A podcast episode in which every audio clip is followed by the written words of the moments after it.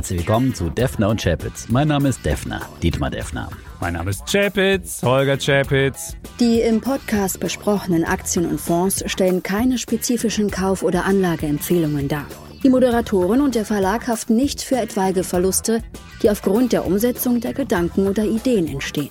Wir haben was Neues für euch. Jeden Samstagmorgen bekommt ihr bei uns den Börsenrückblick und wir schauen, was in der kommenden Woche wichtig wird. Anders als dienstags, kurz und knapp, denn Zeit ist Geld. Und wir lassen immer eine Uhr mitlaufen, damit keiner hier zu viel redet. Und das Ganze gibt's freitags auch schon bei Weltfernsehen live um 17.45 Uhr. Und jetzt rein in die Show.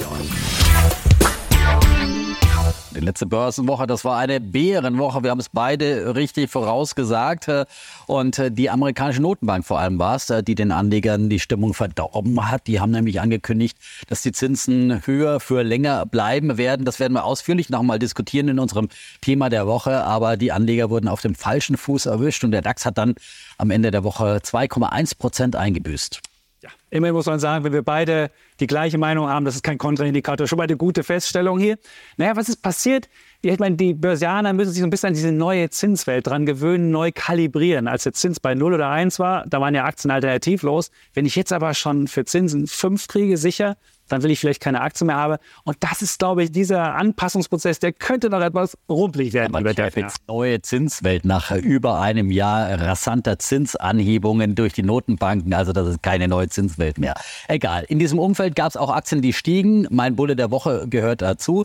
Die Aktie von United Internet ist am Montag wieder aufgestiegen in die zweite Börsenliga, den MDAX. Und das wurde dann auch von den Anlegern ein bisschen honoriert. Aber es ist vor allem eine Honorierung des steilen Kursanstiegs der letzten drei Monate. Da hat die Aktie nämlich um sage und schreibe fast 60 Prozent zugelegt, getrieben vor allem von der Tochter 1 und 1, ein Telekom-Unternehmen. Und die profitieren davon, dass die Netzagentur jetzt erstmal eine weitere Auktion von Mobilfunkfrequenzen ausgesetzt hat. Und jetzt kann man eben für längere Zeit noch auf günstigere Frequenzen von Vodafone zugreifen. Und das hat dann eben auch die United Internet Aktie getrieben. Man hat ja auch noch andere schöne Töchter in der Familie, Jonas zum Beispiel, die kamen in diesem Jahr an die Börse, äh, sind auch erstmal wieder unter Druck gekommen, aber haben sich auch zuletzt erholt. Also möglicherweise hat United Internet äh, diese Familie aus Deutschland jetzt die schlimmsten Tage hinter sich. Ach, Defner, du redest von schönen Töchtern und willst die Mutter kaufen. Das ist doch wirklich gut. Das kannst du doch vergessen. Nein, das willst du doch nicht wirklich haben. Du hast natürlich recht, eins und eins und, äh, und, und die Jonas und dann haben die auch noch Web.de und auch noch GMX, kennen alle, die irgendwie Internet haben. Aber wenn ich das eine haben will, kaufe ich das eine. Wenn ich das andere haben will, kaufe ich das andere. Und bei so einem Konglomerat, wo so ganz viele Sachen, das wird immer so bewertet wie der schlechteste Teil. Und deswegen, der schlechteste Teil war bisher eins und eins. Deswegen war das ganze United Internet so gewählt. Für mich ist sowas nichts. Ich kaufe lieber einzelne Aktien und nicht so ein Konglomerat. Insofern kannst du sie gern haben hat mal ein kleines Portfolio und äh, die Analysten, die sehen immerhin ein Kursziel von teilweise 40 Euro. Das ist also doppelt so hoch wie der aktuelle Kurs. Äh, Bärenberg und Warburg sehen dieses Kursziel, also da könnte durchaus noch was drin sein. Ja, ähm, komme ich zu meinem ähm, Bär der Woche. Das ist DHL Group. Kannte man früher auch. Deutsche Post hieß das auch mal. Da würde man das alte Fußballmotto machen, erst hatte ich kein Glück und dann kann man auch Pech dazu. Also das kein Glück war, die Frachtraten sind halt gefallen oder stagnieren und das Pech ist, dass jetzt auch noch die Ölpreise steigen, damit gehen die Treibstoffkosten nach oben. Das könnte dazu führen, dass Deutsche Post in diesem Jahr 10 Prozent weniger Umsatz macht und 20 Prozent weniger Gewinn. Nur kann man sagen, gut, die sind halt in so einem Geschäft, läuft nicht so gut. Aber es gibt auch eine Konkurrenz. FedEx, da ist jetzt ein neuer Vorstandschef, der hat das Programm Drive aufgelegt und die Aktie läuft auch wie blöd und die haben auch Umsatz äh, minus, aber trotzdem gehen die Gewinne hoch. Und der neue Vorstandschef der DHL Group, das ist ja Tobias Meyer, der ist irgendwie glücklos in diesem Ding. Aktie, seitdem er im Amt ist, minus 6 Prozent. Ich bin, da müsste mehr Drive rein in die Aktie und deswegen mein Wer der Woche. Du hast die ja selbst im Depot. Ja. Bringst immer deine Loser mit. Letzte Woche Arubis, diese Woche die Deutsche Post. Best of Chapitz sozusagen.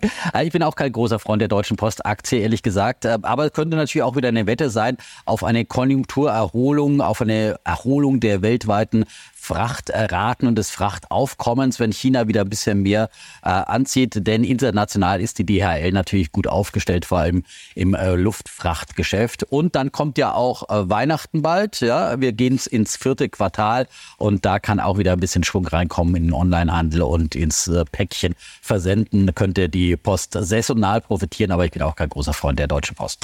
Gut, Hoffnung stirbt zuletzt. Jetzt mache ich auch mal den Defner und sage, Analysten sehen ein Kursziel von 50. Das wäre dann ungefähr nochmal so 23 Prozent Kurspotenzial, aber nicht wirklich gut. Kommen wir zum Thema der Woche. Da geht es um Zinsen. Und zwar ganz bestimmte Zinsen, langfristige Zinsen. Die sind in Amerika so stark gestiegen, nämlich auf 4,5 Prozent die Rendite der zehnjährigen Staatsanleihen. Und das ist so hoch wie seit 2007 nicht mehr.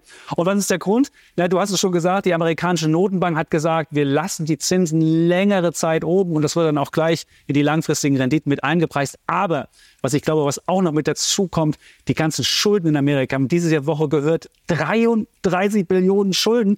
Und da müssen immer mehr Anleihen auf den Markt kommen. Auf der anderen Seite fehlen die Käufe dafür in China. Die wollen keine amerikanischen Staatsanleihen mehr kaufen. Die wollen eher noch verkaufen. Saudi-Arabien will das auch nicht mehr. Und wenn so ein Angebot Nachfrage kommt, könnte ich mir vorstellen, dass die langfristige Rendite noch weit über 5% schießt. Und das wäre der Horror für die Märkte. Nein äh, nicht gleich den Teufel an die Wand malen, auch wenn wir hier äh, rot sehen, schöne Grafik hier. Ähm, aber äh, wir gehen jetzt mehr und mehr in diese normale Zinswelt zurück, von der du gesprochen hast. Äh, denn wir waren im langfristigen Durchschnitt ja bei rund 6 Prozent bei den amerikanischen Staatsanleihen. Und Anfang der Jahrtausendwende waren wir noch bei fast 7 Prozent. Auch da ist die Welt nicht untergegangen. Also keine Panik auf der Titanic, würde ich mal sagen. Und ich glaube, dass es vor allem im Wesentlichen die FED war, denn äh, dieser Beschluss und diese Aussagen kamen einfach total überraschend, haben viele Spekulanten auf dem falschen Fuß erwischt. Die mussten sie jetzt wieder neu neu positionieren. Das hat sich in diesem rasanten Zinsanstieg gezeigt und ich glaube, das ist jetzt erstmal wieder eingepreist und deswegen glaube ich auch gar nicht, dass wir über 5 Prozent gehen. Du siehst, dieses Bild ist wirklich erschreckend. Du siehst auch diese ganzen Geldscheine. Wir haben heutzutage viel mehr Schulden als in der Historie. Und wenn jetzt die Zinsen hochgehen, dann ist es halt brutal. Wenn wir sehen, in Deutschland alleine werden wir für den Schuldendienst in diesem Jahr 40 Milliarden Euro ausgeben. Es ist zehnmal so viel wie noch vor zwei Jahren. Was wir mit den 40 Milliarden besseres machen können, will ich gar nicht sagen. In Amerika ist mittlerweile der Zinsdienst höher als der Wehretat. Das muss man sich mal vorstellen. Und wer jetzt heutzutage in Immobilie investieren will, der äh, muss es ja finanzieren, aber die Immobilie ist heute doppelt so teuer wie vielleicht noch vor ein paar Jahren. Und das alles zusammen ist wirklich eine Mischung, die wirklich ganz problematisch ist und die auch wirklich so eher an 2007 erinnert, als es danach ganz böse ist. Oh, oh, oh. Aber muss eins sagen, die Amerikaner gehen mit diesen hohen Zinsen, und da sind ja auch die äh, Hypothekenzinsen noch deutlich höher als in Deutschland, äh, gelassener um. Da werden weiter neue Häuser gebaut und äh, verkauft. Die werden kleiner äh, justiert, aber man äh, kauft trotzdem Häuser. In Deutschland ist ja der Markt komplett zusammengebrochen. Und das ist eben auch eine andere Herangehensweise. Man muss sich eben an so eine Zinswelt gewöhnen, aber es ist ganz klar, von Vorteil ist das Ganze nicht. Es wird uns auf jeden Fall in der nächsten Woche weiter beschäftigen, äh, diese Zinswelt. Und da wird man dann sehen, wie auch an den Börsen, wie weit diese äh, neuen äh, hohen Zinsniveaus wieder eingepreist sind schon. Ähm, ich gehe davon aus, dass wir nächste Woche eine positive Woche im DAX erleben werden.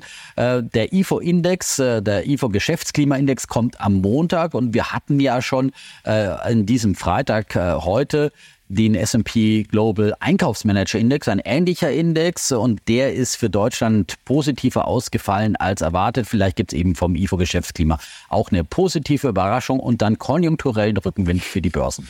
Ach, der, ich würde auch denken, nach minus 2% in dieser Woche, dass wir in der kommenden Woche wahrscheinlich eine leichte Erholung haben werden. Da wird spannend sein, was am Donnerstag rauskommt. Da gibt es wieder Inflationszahlen aus Amerika. Das wird nochmal kritisch. Aber was ich glaube, diese Zinsanpassung an diese neue Zinswelt, die ist noch lange nicht eingepreist. Und da werden wir vielleicht diese Woche, die nächste Woche noch gut haben. Aber dann, dein Jahresendrallye, die kannst du wirklich vergessen mit dieser Zinswelt. Und deswegen. Oh, oh, oh, oh der Oktober-Crash. Ich sehe schon den Crash-Propheten wieder. Aber darüber diskutieren wir dann in unserem Podcast äh, nächste Woche.